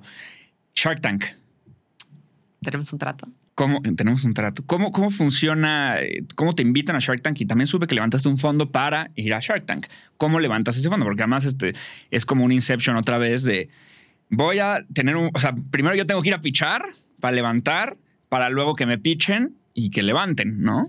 Pues sí, la verdad es que este Shark Tank fue, ahí sí fue, te juro, como casi todas las cosas en la vida, una cosa de destino, de que estaba ahí en el momento correcto, ellos necesitaban a un Shark, estaban buscando gente que, que- fuera inver- más inversionista profesional. eh, y bueno, eh, sí, un suerte. Y por otro lado, pues llevaba yo muchos años siendo Claro. mentora, inversionista ángel, etcétera. Y eh, la gente siempre pregunta, ¿y si es cierto que invierten? Sí es cierto que invertimos. Y entonces no, cuando, estaría bueno, no. No, todo es una cuando yo fachada. me di cuenta que había que invertir del dinero de uno, pues dije, pues está cañón, porque ¿de dónde saco? Sí. Y, y levanté un, un mini fondo, ¿no? Ujú. Entonces lo que hice fue hacer pues, lo que hacen en general los fondos, no más que en chiquito. Eh, hice un deck donde explicaba cuál era mi track record como inversionista, cuáles eran mis calificaciones y qué sentía yo que yo podría traer a la mesa. Eh, explicaba un poco cuáles eran las ventajas y las desventajas de invertir en venture capital. Siempre digo que es muy largo plazo y muy alto riesgo. ¿no? Y, y pues como ahora sí que como uno va y vende, ¿no? Se lo enseñé a cuanta persona quería eh, darme 10 minutos de su tiempo y levanté un fondo del cual obviamente yo también soy inversionista porque como en cualquier buen fondo de venture capital, el general partner tiene que ser inversionista eh, material porque pues lo que los gringos dicen Skin para tener game. skin in the game Sí. y así es. No, claro, totalmente. Y ahora que. Y, además creo que sabes que te pone también una accountability Uf. muy diferente a alguien que es su lana. O sea, toda suya, pues. ¿No? Porque aquí ya si pones a pensar que tú estás cumpliendo la función de invertir el dinero de alguien más. Sí, tengo un, un deber fiduciario. Exacto. Y, y la corazonada tiene menos No, no. impacto, ¿no? Totalmente. Eh, ¿Cuáles son estos guidelines que buscas en, en un emprendedor a la hora de que, de que inviertes? No en corazonado. Ok, todo menos Este, corazonada. No, o sea, a ver, Sí, sí, sí, pero. claro. eh, a ver, que el producto sea escalable, que el mercado sea suficientemente grande, que el emprendedor tenga un track record de haber hecho algo, a lo mejor no eso, pero algo más, y que el negocio ya tenga alguito de tracción. Ok. Sí, que haya por lo menos que esté comprobado, ¿no? La, la premisa. Eh, ¿Qué pasa después de que inviertes? O sea, todo el mundo ve el programa, pero nadie ve al- el lunes que viene. Les mandas un mail, ellos te escriben. Funciona bastante como en la vida real, nada más que en ¿no? Entonces, el pitch dura más o menos una hora, eso lo editan a pues, lo que ven- ven- vemos en la tele. Y acabando eso, pues tienes un trato que el, el- el paralelo en la vida real es un term sheet, ¿no? O sea, básicamente le dijiste, eh, sujeto a que todo lo que me dijiste sea verdad y, que no que encuentre no yo ninguna cosa rara, yo te voy a dar 100 mil pesos por el 7.5% de tu negocio. Eso en la vida real se llama un term sheet, ¿no? En Shark Tank es un apretón de manos. Sí. Entonces, después de eso, pues lo que viene es lo que llamamos un due diligence, ¿no? Que es que pues, le, tú le pides al, al- al- al emprendedor, ahora sí, mándame toda esta lista de requisitos para comprobar que uno, tienes una empresa legalmente constituida, dos, que se dedica a lo que dices que se dedica, tres, que vende lo que dices que vende, cuatro, que no tiene ninguna demanda ni ninguna contingencia laboral importante, este, bla, bla, bla, bla, bla, bla, bla, bla, bla el, el proceso de due diligence puede ser tan largo o tan corto como el inversionista decida, ¿no? Este, pues ahora sí que yo traté de hacer algo donde yo tuviera suficiente información para invertir responsablemente, pero que tampoco fuera algo que fuera demasiado, déjate tedioso, imposible de, o sea, quiero un dictamen de los últimos siete años por un este, auditor externo, pues a lo mejor ni, ni dinero tienes para contratar un auditor externo si eres un emprendedor naciente, ¿no? Y en ese proceso, eh, pues se nos cayeron algunos deals porque no decían, porque o emitieron información material. ¿no? O no coincidía la información con lo que hablamos. En algunos otros se renegoció un poco. Eh, en algunos otros se renegoció mucho. Este, pero bueno, ahí voy. O sea, ya, te diría yo que me falta una por, por ya cerrar. O sea, las que ya no sucedieron, ya no sucedieron. Las que sucedieron ya se fondearon y todo. Algunas yo sola, algunas con otros eh, Sharks. Y tenemos una que seguimos ahí en el... chic, chic, chic. Ok. ¿Y cuál es tu aportación con el emprendedor además del dinero, no? O sea, ¿tienes una reunión con ellos cada X tiempo o solo si me necesitan me mandan un mail? ¿Qué tanto juega el Shark ahí? Depen- depende, yo creo que de cada Shark y de también este, lo que lo que quedes con el emprendedor. En una de las empresas, por ejemplo, yo pedí que yo quería tener un asiento en el consejo. Sí. Eh, entonces ahí pues voy a estar mucho más cerca. Eh, hay, hay empresas que ya están muy bien armadas y que por el porcentaje que tienes no te van a dar un asiento en el consejo, pero tenemos, me, me llaman cuando necesitan eh, algo. Eh, ayudo mucho en el desarrollo comercial en general. Ayudo mucho en conectarlos con fondos que los pueden hacer su serie A. Eh, a veces ayudo mucho como psicóloga, ¿no? Y como coach. Eh, reviso sus decks, etcétera. Pero creo que es muy variado. De vuelta, igual que en el mundo de, de Venture Capital. Totalmente. El fondo no se enoja, o sea, un fondo de VC tradicional no se enoja que venga alguien de Shark Tank porque ya le dieron una mordida importante a la evaluación. Porque es, Eh, muy- es muy distinto, ¿no? En, en temas de qué porcentajes inviertes y en qué evaluaciones contra un fondo de inversión. Depende. Yo creo que no todos los negocios que pasan por Shark Tank son buenos candidatos para ir a un fondo de venture Sí. capital, para empezar, ¿no? Este. No creo, porque creo que se parece un poco lo que hacemos en Shark Tank, se parece un poco a lo que hace un inversionista ángel. Ángel, sí. Entonces, pues sí, a veces es una chinga que tienes un inversionista ángel ahí incómodo, pero no creo que haga diferencia si es de Shark Tank o no. Ya. ¿no? Ok. Este, ¿cómo, cómo te O ayuda? sea, de hecho, déjame nomás No, decir no, algo. De hecho, dos de las inversiones que yo vi en Shark Tank y cerré con ellos ya levantaron de fondos. Un fondo. Ah, está bueno. ¿Cómo, cómo te ayuda tu mamá a estar en cámara? O sea, ¿qué le aprendiste? Hay que, todo. que- mi mamá le aprendí todo en la vida. Mi mamá es periodista de espectáculos, es Shanik Berman, para los que no la conozcan, porque no ven tele. I know who you are. este, eh, muchísimo. O Sí. sea, pues desde de- todo lo que usé en Shark Tank era de su closet porque no tengo ninguna ropa bonita. Hasta eh, ella probó cómo me iban a peinar y a maquillar, hasta que siempre me dice, Carla, acuérdate que para los editores lo más difícil es quitar la paja. Entonces, si tú puedes darle a un editor sin paja, le vas a hacer su trabajo más, Más, más, fácil. fácil. Sé que también eres influencer de nuevo ingreso. Ay, Lo- ay, ay. Lo hablábamos, sí, sí. ¡Qué oso! Es, lo que te- es justo lo que te iba a preguntar. ¿Cuáles son estas barreras de entrada que has sentido y cómo ha sido el paso a paso para irlas tirando? O sea, ¿te da oso? Me da, me ¿Te da cringe? eh, ¿Tienes miedo de tal o de tal? O simplemente a lo mejor no estás acostumbrado a compartir muchas cosas personales en redes sociales o no te quieres volver personal, pero sí quieres crecer las redes sociales. ¿Cuál ha sido este proceso de, de ser una super fregona privada ser una super fregona pública? Bueno, primero yo creo que yo nunca había querido ser una persona pública porque tengo a la mamá más pública del mundo mundial. Ujú. O sea, mi mamá el otro día hizo una pose igual que la de Britney Spears desnuda atrás de una puerta y no entendía por qué a ella le bajaron la foto y a Britney no. y yo así, ma, ¿no? Entonces no hay más público. Y, y- y yo creo que estaba cañón competir contra eso, ¿no? Sí. Entonces creo que inconscientemente nunca traté por eso. Eh, pero creo que, que- que me ha gustado como el caminito que he tomado. Creo que la- me, me halaga profundamente que la gente le encuentre valor a lo que tengo que decir.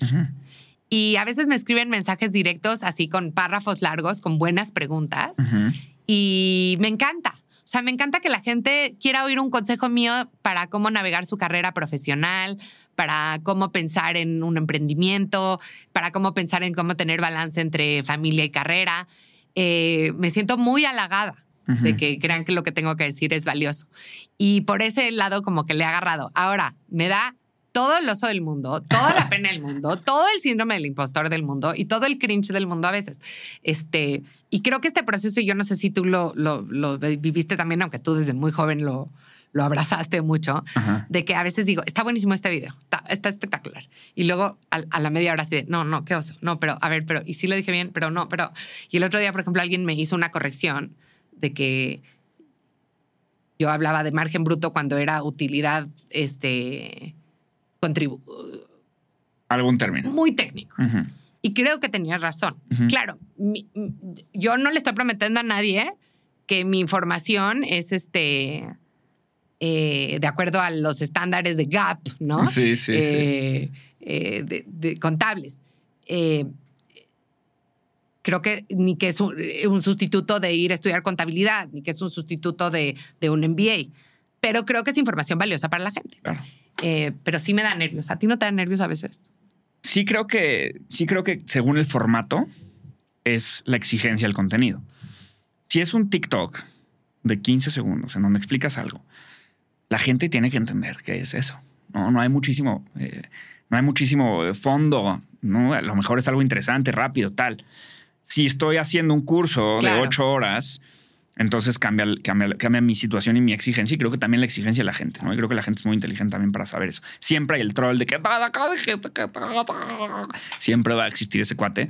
Pero yo sí creo que pues, si es una historia que haces rápido, que tal, tal, tal, eh, si es un contenido más profundo. Y eso también empuja a la gente a comprar el contenido más profundo y a irse por el contenido más profundo. Más profundo. Te gustó lo que dije en la historia, pero quieres saber más, métete al curso, que son ocho horas, donde me voy a poner muy técnico, en donde ahí sí agárrate. ¿no? Y, y- y- y creo que es eso. Sí creo que al, muy al principio sí me dio pena, porque es muy difícil que tu Instagram sea tú y tus amigos y de repente subas tu primer video en donde ya eres eh, influencer. Porque además con quien te da pena es con tus amigos. Claro. La verdad, a nadie nos da pena con la gente que no conocemos. Sí. Pero yo siempre digo que, to- o sea, yo lo dije seguro mil veces, de, ah, ya la viste, se cree influencer, 100%. ¿no? Entiendo perfecto. Y ahora una es la que se cree influencer. Es que, a ver, yo creo, o sea, y yo les dije a mis amigos, o sea, cuando esto pasó y cuando empecé a subir y tal, yo les dije, a ver, güeyes, déjenme de seguir. O sea, necesito que me dejen de seguir porque no me voy a sentir mal, porque a ustedes les vale gorro el marketing digital. Y, y- y yo ya no voy a estar publicando fotos de mis fines de semana nada más. Entonces necesito que ustedes tengan la valentía de dejarme de seguir. No me voy a ofender. Y en sí, y veías gente que era su- tu super amigo, pero te dejé seguir. Y también creo que es importante disociar qué tan bien me cae una persona y qué tan cercanos somos con Que lo tanto me sigo en gusta tu Instagram. contenido, claro. Ajá, totalmente. Es como, pues a lo mejor me cae perfecto, pero sube pura estupidez. O cosas que no son relevantes para mí. Ajá, o cosas que no son relevantes. Pero de- déjame preguntarte algo. Cuando. O sea, pero tú, por ejemplo, si subes muchas. No, no, perdón. Lo que te quería preguntar es. La otra cosa que a mí me hace sentir incómoda de las redes sociales es que yo he tratado mucho de no volverme víctima de las redes sociales. O sea, sí creo que hay contenido de valor, pero la verdad, a veces o casi todo el tiempo, te pasaste 40 minutos ahí, no supiste ni a dónde se fueron, ni pudiste haber leído un libro, o estado con tu abuela, o tejido una media, o corrido lo que sea. Eh, y, y, eso me da miedo. ¿Cómo has logrado que no te vuelvas tú medio adicto a las redes sociales o sí ya? No manches, te vas a sorprender. Yo me he hecho el, el duelo con quien sea de sacar el teléfono y ver tu tiempo en pantalla y yo gano, pero destruyo. Ganas de menos. Menos, por mucho, por mucho. Y eso que trabajo ahí. Y creo que eso se debe a que hago, a que trabajo ahí. O sea, la gente lo que quiere, que está todo el día metida en un mostrador o en no sé dónde o chambeando, lo primero que quiere es salir de eso y meterse a Instagram y, ¿no? Y yo lo último que quiero, lo último que quiero después de mi día o en medio o en un break es meterme a Instagram. Lo último que quiero. Porque yo ya estuve hablando en una junta en la mañana de cuáles son los contenidos que vamos a subir esta semana. Porque ya estuve hablando de que ya tengo que contar unas historias que no sé qué, que no he mandado el guion para no sé cuánto. Entonces, tal vez es por eso, pero de verdad yo paso bien poquito tiempo que no sea de trabajo. Yo creo que sí, porque fíjate que eh, en Google, en alguna vez que, ya sabes, alguna plática, algún conversatorio con los meros meros y la generalidad, y digo, esto lo puedes leer en cualquier lado, es que los grandes ejecutivos de las eh, empresas de Big Tech no les dan celulares a sus hijos hasta que cumplen 13 años. No, les restringen muchísimo el, el screen time, ¿no? Etcétera. Y sí. Sí, es que... Y no es porque crees que está mal, ¿no? Obviamente no, pero porque sabes que el mundo no nada más es eso. Totalmente. Y te da, te da FOMO cuando, o sea, la, o sea, vas viendo cuántos followers tienes contra alguien más. La verdad, di la verdad. 100%. Eso es feo, ¿no? Es feo, pero... O sea, a mí sí, yo soy muy competitiva y sí voy viendo así de... Sí. Yo también. Creo que es difícil quitarlo porque al final es como una especie de OKR, sí, ¿no? Sí. Este, y, y, lo, y si estás haciendo redes sociales tienes que tener un objetivo muy claro que no a lo mejor son los seguidores. Hablamos de Scott Galloway, es un megapicudo, tiene muy, poquitos seguidores en redes sociales, en realidad. Y creo que no, Adam Grant, ¿no? Tampoco es muy famoso en redes sociales, como a lo mejor una influencer de Monterrey. Sí, Kim Kardashian. Ajá, exacto. Pero, pero, pero sí al final es una métrica que avala cierta cosa y es difícil quitarla de encima. No lo pienso todos los días, no, no me quita el sueño, pero sí es un, algo que es Ah, fácil de comparar y por eso, pues sí, a veces cavas tu tumba, porque es como es fácil usarlo como una métrica comparativa contra otra cosa, ¿no? Totalmente de acuerdo. Eh, ¿Qué onda con el tema de, que eres eh, board member en, varios lugares y, por ejemplo, en Endeavor y Arcos Dorados y, y cómo funciona esa parte de tu vida? De, esos, cómo funcionan esos negocios. ¿Te reúnes cada X tiempo? ¿No? Bueno, en general los consejos de administración es el órgano que supervisa al CEO y sí, se reúnen típicamente cada tres meses, este, en los que yo participo más o menos esa periodicidad es. ¿Y es una junta? Es una junta, en general es una junta bueno, depende. Tengo unos que son junta de dos horas. Ahorita, por ejemplo, en Arcos Dorados me voy dos días a uno de los mercados. Arcos Dorados es McDonald's para que la gente. Sí. Eh, este, entonces funciona de manera diferente. Te mandan un pre-read. Tienes que pues, estudiar muy bien la presentación para hacer buenas preguntas, porque creo que eso es lo que hace un buen consejero, hacer buenas preguntas. Y te pagan por estar en el, en el, en Algunos sí, algunos no. qué interesante. Estas últimas tres preguntas que te tengo no tienen tanto que ver con chamba, pero siempre hacemos preguntas un poco más chistosas al final del episodio. Eh, ¿Qué es lo más chistoso? ¿Chistosa según quién? Según yo, que eso sí, perdón, ¿no? O sea, de antemano, una, una dispensada. Eh, ¿Qué es lo más chistoso que te pasó en Shark Tank? O sea, ¿te pasó algo chistoso? Sí, me pasaron muchas cosas chistosas. Pero una muy chistosa es, eh, acaba de haber un, un episodio donde el pitch era un pitch de inteligencia artificial para arquitectos. Bastante interesante el proyecto y yo cerré el trato con los chavos. Y a mí me encanta leer los comentarios que pone la gente, sobre todo en YouTube, porque en Instagram siento que es gente que me quiere, entonces en general son positivos. Pero en YouTube es, pues, todos los que ven el canal de Shark Tank, entonces hay muchas opiniones encontradas. Y les contesto y me gusta, o sea, la verdad, disfruto mucho leer los comentarios, incluso los negativos, siempre y cuando no sean pasados de la, ¿no? Pero entonces yo veía que en este video ponían todo el tiempo de eh, mano, árbitro, mano, mano, árbitro, esa mano, ya sabes, y yo así de, si es la de inteligencia artificial, entonces volví a ver todo el, el capítulo y está muy chistoso porque cuando cerramos el trato me abraza el chavo y como que su, como que su mano caía en mi pompa, pero o sea, o sea, luego luego se dio cuenta y entonces la movió el pobrecito. Yo creo que él se, se, se- se- él estuvo incómodo. Yo ni me enteré hasta que vi el, el video, pero lo que me da risa es que la verdad los, los- los followers que ven los videos de Shark Tank son son súper, este, son chistosísimos, porque primero son muy listos y, y hacen comentarios y luego se pelean entre ellos y me encanta leer esa interacción entre los de esos, pero luego también son súper ingeniosos. A otro, otro que cerramos, así ponían, épale, Héctor Herrera, que, ¿por qué está en Shark Tank? Y sé, es que el, el emprendedor se parecía muchísimo al futbolista Héctor Herrera. Entonces, este, pues lo disfruto mucho, pero ese de la mano fue, fue lo más chistoso que me Los pasó. comen. Sí, es que la gente es brillante.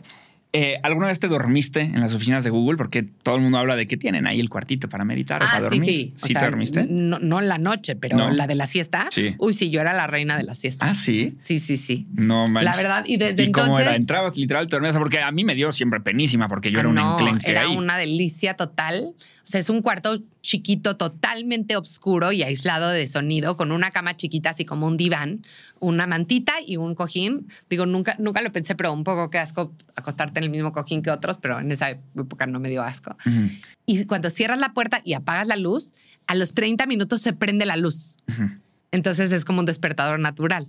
Y te juro que desde ese entonces yo leí el libro de Ariana Huffington de la Revolución del Sueño y eh, por eso empecé a tomar las, las, las siestas y aparte soy muy dormilona, pero nunca había tomado siesta a la mitad del día, Claro. ¿no? Me estaba más bien muriendo de sueño toda la tarde y ahora me volví una super fan de las siestas y fue gracias a, a Google, sí, Oye, me encanta. ¿Y te quedas dormido rápido? Porque yo... de en tres minutos. Híjole, qué delicia. Y ya por último, eh, tú que estás en el tema de McDonald's, ¿con quién tengo que hablar, Carla? Para que regresen el McFlurry de Butterfinger con la cuchara que se mezclaba. Yo era el adicto, el fan número uno de ¿Al ese de McFlurry. Sí, era buenísimo. Y la cuchara, ¿te acuerdas que la cliqueaban y Sí, shh, sí, era maravilloso? Sí, sí, sí, sí. Obviamente se lo van, ya sé que no vas a decir con quién. Con Ronald, te doy el teléfono de Sí, te Ronald. hablo, te doy el teléfono de Ronald. Pero espérate, yo tengo otro problema. El cono de antes Ah, bueno, claro. Está en Estados Unidos todavía. ¿Verdad? Sí, sí, es maravilloso. Fíjate que la semana que estuve trabajando en McDonald's, que ahora pronto voy a volver a ir, este, estuve trabajando. Yo pensé, me dijeron, va a tu entrenamiento. Y yo dije, ah, sí, seguro voy a ir y me van a enseñar tantito y no, voy a tomar tres fotitos y luego ya me voy a mi casa. Pues me hicieron trabajar todo el día. Un turno de 10 horas, que es lo que trabajan todos los chavos que están en McDonald's. La, la edad promedio es muy joven porque es un trabajo muy extenuante, la verdad, físicamente. Pero eh, varias cosas interesantes. Como a las 4 de la tarde, no sabes cuántas señoras solas en camioneta mamá van, Ujú. pasan por su heladito al automac. De que la dietita se la saltaron y fui a dejar a los niños al food, me echó mi helado. me echa mi helado. Y la otra cosa es que si yo, yo creo que el trabajo más bonito que hay es entregar en el automac. Todo mundo te sonríe. Sí, pues sí. Huele delicioso tu coche, y abres la bolsa y te echas unas papitas en lo que llegas, sí, es maravilloso, totalmente. Carla, muchísimas gracias. De verdad, estoy impresionado. Este, tú eres fan de, de Scott Galloway, yo soy tu fan. O sea, Ay, no gracias. manches, no, no. y yo tu no. fan, Juan. Desde, de la verdad, Juan era muy chiquito cuando yo lo conocí. Y, Sigo siendo chiquito, no Sí, mido unos siendo 63. ¿De verdad? sí, sí, sí.